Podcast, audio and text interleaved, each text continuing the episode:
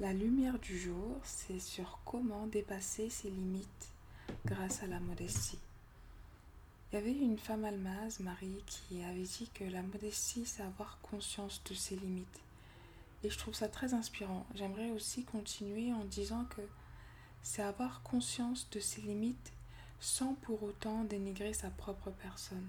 Avoir conscience de ses limites, c'est aussi y travailler pour les challenger, les repousser et se surpasser et ce euh, dans tous les domaines, que ce soit pro, perso, euh, est ce que je veux dire.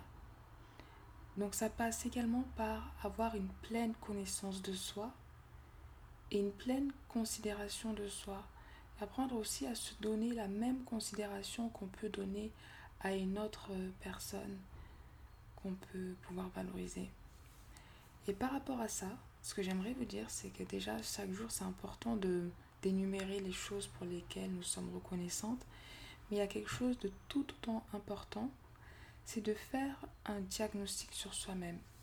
Se demander quelle est la nouvelle chose que j'ai appris sur moi-même, parce que chaque jour est un apprentissage, surtout quand on est dans l'optique de toujours euh, être une meilleure personne que celle qu'on était la veille. Cela implique que chaque jour a quelque chose à nous apprendre, même les jours où on pense qu'on a été euh, peu productif.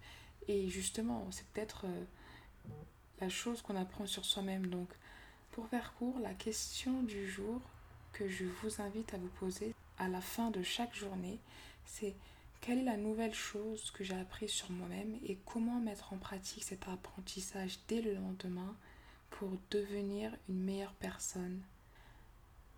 N'hésitez pas à me dire ce que vous en pensez et je vous dis à demain pour la prochaine Lumière Almaz.